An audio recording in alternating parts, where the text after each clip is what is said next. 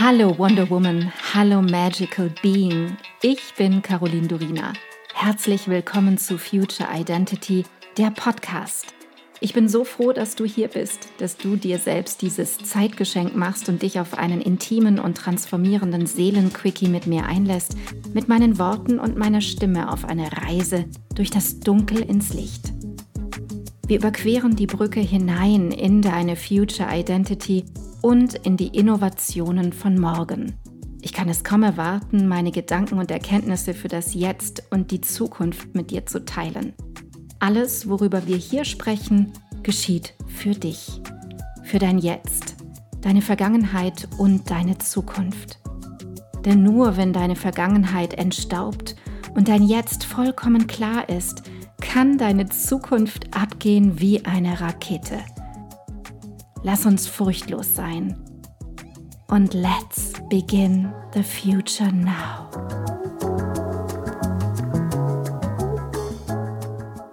Wir wissen es von Anfang an. Mann und Frau, wir sind jeweils Menschen in einem Körper, doch wir funktionieren irgendwie anders. Und klar, jeder Mensch ist an und für sich anders. Individuell hat seine eigene Lebensgeschichte und Vorgeschichte.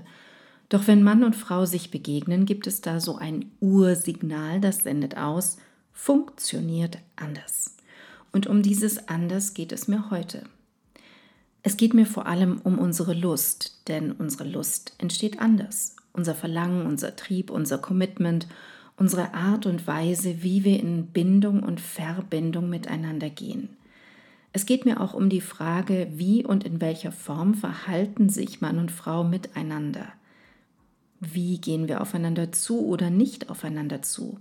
Was ist natürlich, naturgegeben und was nicht? Was ist in uns angelegt und was ist erlernt? Nicht nur die Verhaltensweisen sind grundlegend verschieden, sondern auch die darunter liegende Steuerung.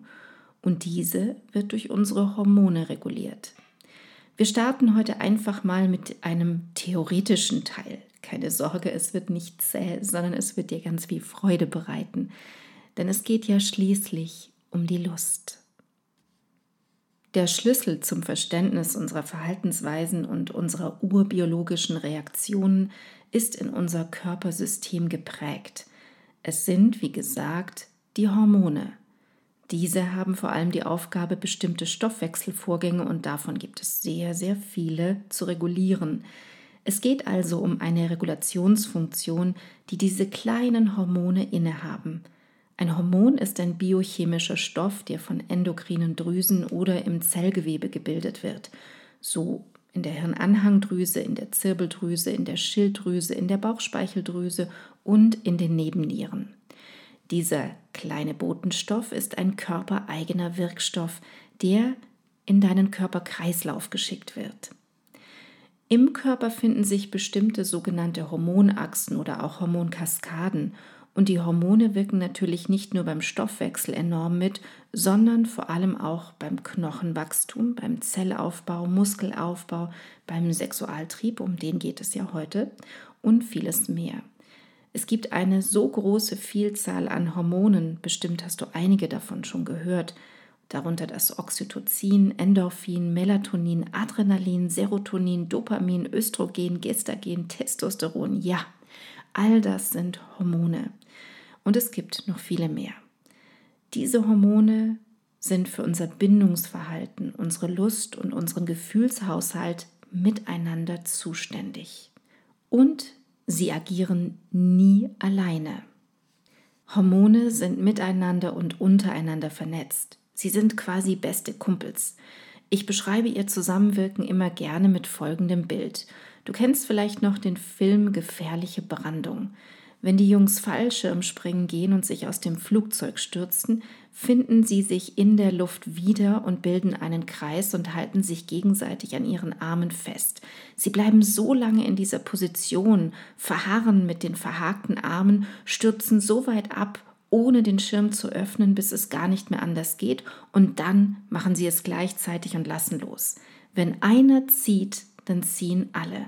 Und so Genau so ist es auch beim Hormonhaushalt. Wenn einer springt, dann springen alle, nicht nur dieses eine Hormon. Sie sind so eng miteinander verknüpft. Wenn zum Beispiel ein Hormon ausfällt, dann zieht es den Rest mit runter. Das System in sich stimmt dann nicht mehr. Es gerät in Dysbalance. Damit hast du ein ganz einfaches Bild für diese hochkomplexen biochemischen Zusammenhänge. Wenn wir jetzt unsere Lust betrachten, dann hängt diese maßgeblich von den männlichen Hormonen in unserem Körper ab, auch als Frau. Sie heißen Androgene. Darunter sind das männliche Sexualhormon wie Testosteron und dessen Vorstufe DHEA zu verstehen. Aber auch Östrogen, besonders in der Form von Östradiol und Progesteron, beeinflussen natürlich die Libido. Dabei geht es in der Liebe, in Beziehungen und bei der Sexualität immer um Zaubertränke. Die biochemischen Vorgänge sind eigentlich nichts anderes als deine interne individuelle Mischung bestimmter spezifischer Zaubercocktails. Es sind raffinierte neurochemische und hormonelle Getränke, die da in dir entstehen. Wenn wir uns in Beziehung begeben, binden, verlieben oder auch Sex haben, beginnen sie durch unsere Adern zu fließen. Dieser chemische Liebeszauber spornt uns urbiologisch an, einen Sexualpartner erstmal zu finden, uns dann auf einen Partner oder eine Partnerin festzulegen, uns auf eine Bindung einzulassen oder auch uns auf die Elternschaft einzulassen und überhaupt auf eine Beziehung, die lange genug anhält, um dieses Baby zumindest bis zur Kindheit gemeinsam durchzubringen. Bevor wir aber noch tiefer in diese Materie der neurochemischen Liebesdrogen einsteigen, ist es wichtig zu verstehen, dass wir selbst die Produzenten dieser Liebesdrogen sind und nicht das Opfer unserer neurochemischer Stoffe.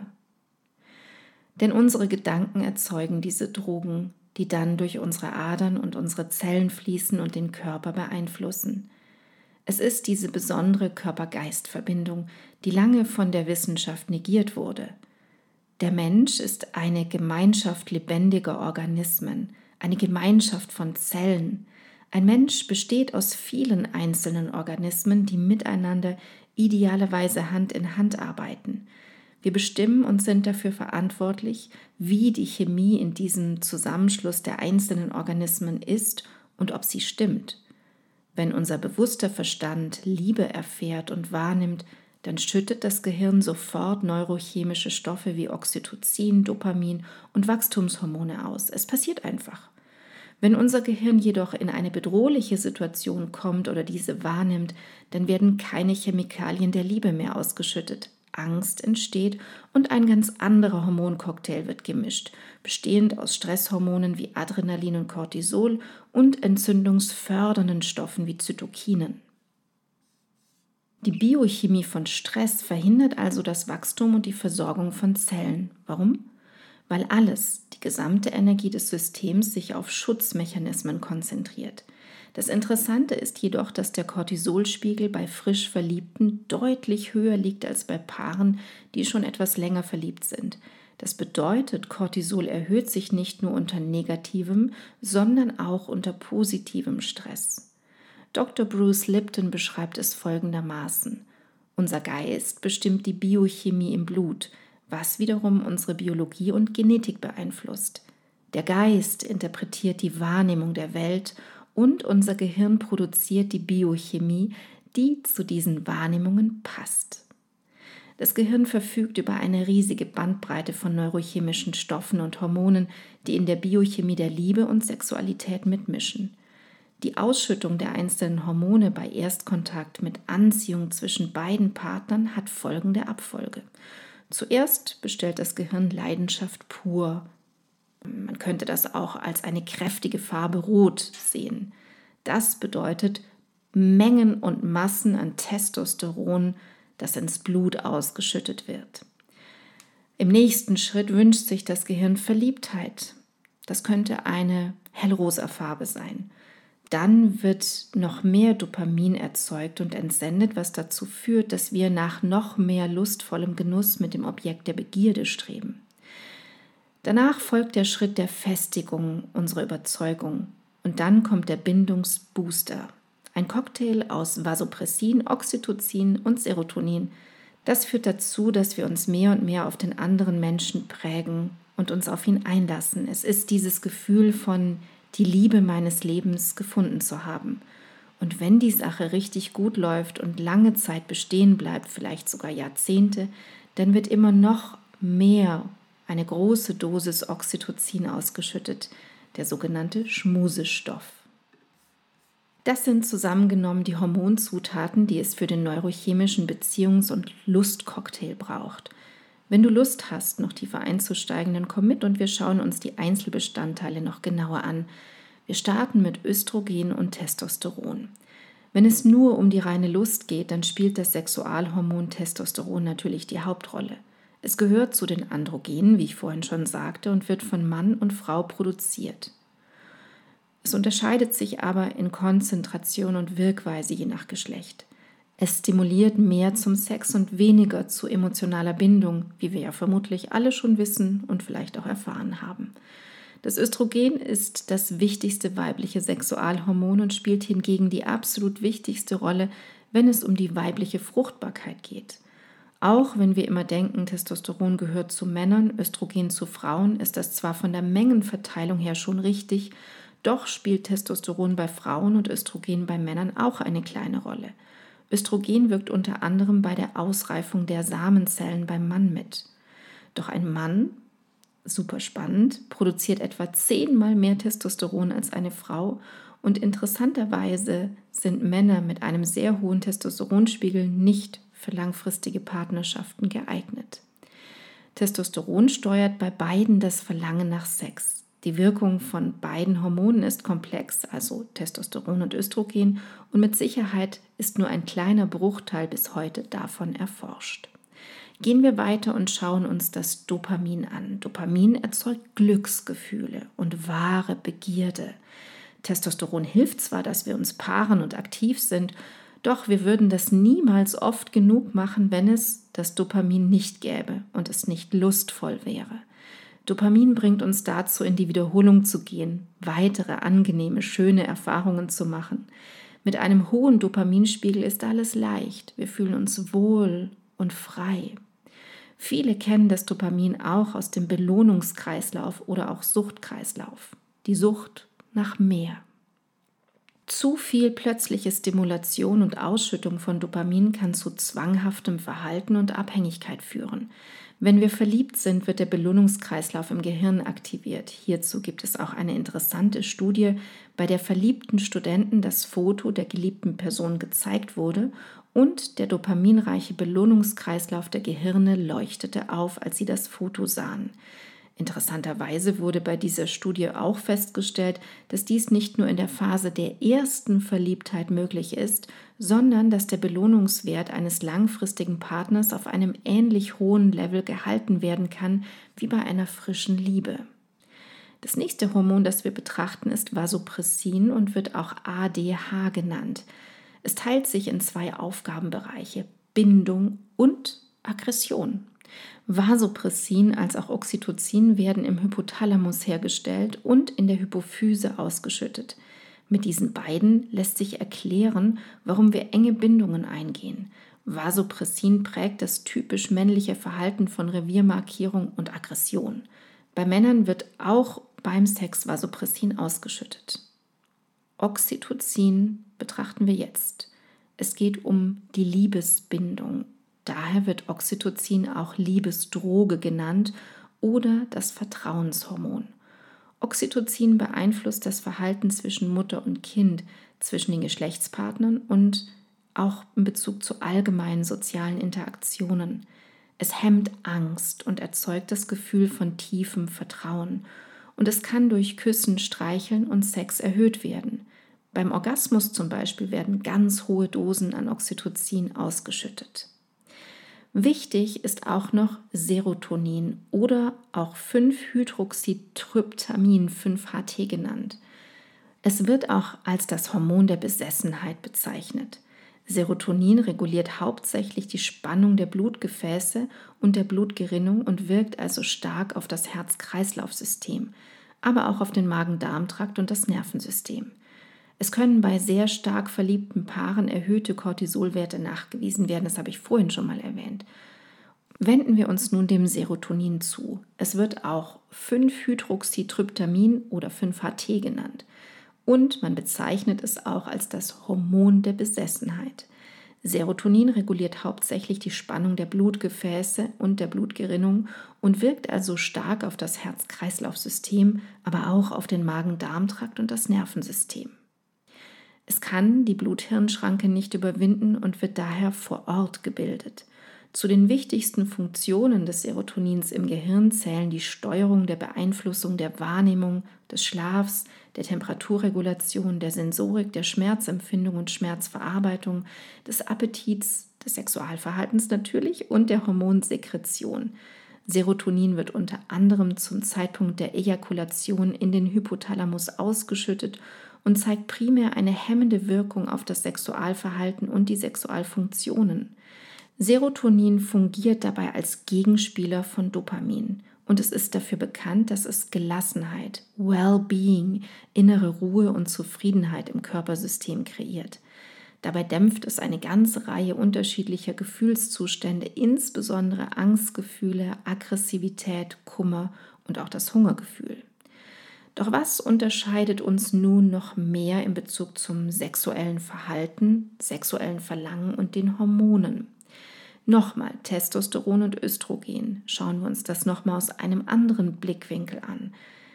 Bei Männern stimuliert Testosteron auf physiologische Weise das sexuelle Verlangen. Bei Frauen oder bei der Frau hingegen wird diese stimulierende Rolle durch eine Reaktion im Gehirn ausgelöst. Großer, großer Unterschied. Genauer gesagt über Rezeptoren, die sich in einem speziellen Areal des Hypothalamus und im limbischen System befinden. Der Hypothalamus beeinflusst die Gefühle und das Sexualverhalten und reguliert darüber hinaus den Schlaf. Das limbische System steuert das Triebverhalten. Östrogene beeinflussen ebenfalls die Libido von Frauen, indem sie auf Neuronen im Hypothalamus einwirken. Sie wirken aber auch auf die Haut, die eine zentrale Struktur für externe sexuelle Stimuli darstellt. Dann gibt es auch noch zu beachten, dass wir Frauen den unterschiedlichen hormonellen Strukturen im Rahmen des Zyklus unterliegen und die Lust je nach Ausschüttung von Östrogen, Testosteron, Progesteron, Prolaktin, LH und FSH sehr verschieden sein kann. Das heißt, der Lustcocktail einer Frau ist anders als beim Mann quasi jeden Tag ein bisschen anders, wünscht sich was anderes oder zumindest jede Woche anders, wenn wir durch die vier Phasen gehen was aber nicht bedeutet, dass ich nicht selbst noch als Frau oder auch von außen durch den Mann die fehlende Zutat ergänzen kann. In diesem Sinne wünsche ich dir für heute ganz viel Lust auf Lust und wir sehen uns bald wieder. Ich danke dir so sehr, dass du heute deine kostbare Zeit, deine Aufmerksamkeit und deine Liebe zum Leben mit mir geteilt hast. Ich hoffe, ich konnte dich auf deinem Weg zu deinem wundervollsten Ich in der Zukunft inspirieren. Vergiss nicht, einen Blick in die Show Notes zu werfen. Dort findest du alle wichtigen Informationen und Links. Wenn du jetzt erfüllt in deinen Tag gehst, dann danke ich dir, wenn du diesen Podcast einer Freundin oder Bekannten weiterempfiehlst und du mir Feedback gibst. Hinterlasse super gerne deine Meinung und teile deine Gedanken mit mir, was mit dir am meisten in Resonanz gegangen ist und was nicht. Entweder direkt hier unterhalb bei iTunes oder schreib mir auch gerne unter meinem Podcast-Post auf Instagram unter Miss Caroline Durina. Ich freue mich immer riesig, eure Kommentare zu lesen. Wenn du mehr über mich wissen möchtest, dann komm rüber auf meine Webseite carolindurina.com.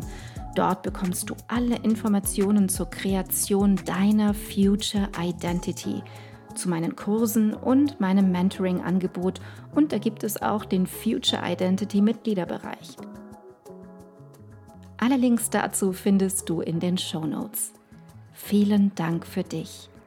Vielen Dank, dass du heute dabei warst. Und noch eine kleine Erinnerung zum Schluss. Du bist zu Hause in dir. Du bist in Sicherheit und du bist bedingungslos geliebt jederzeit, hier und jetzt. Und nun geh in deinen grandiosen Tag und erschaffe die Magie deiner Zukunft.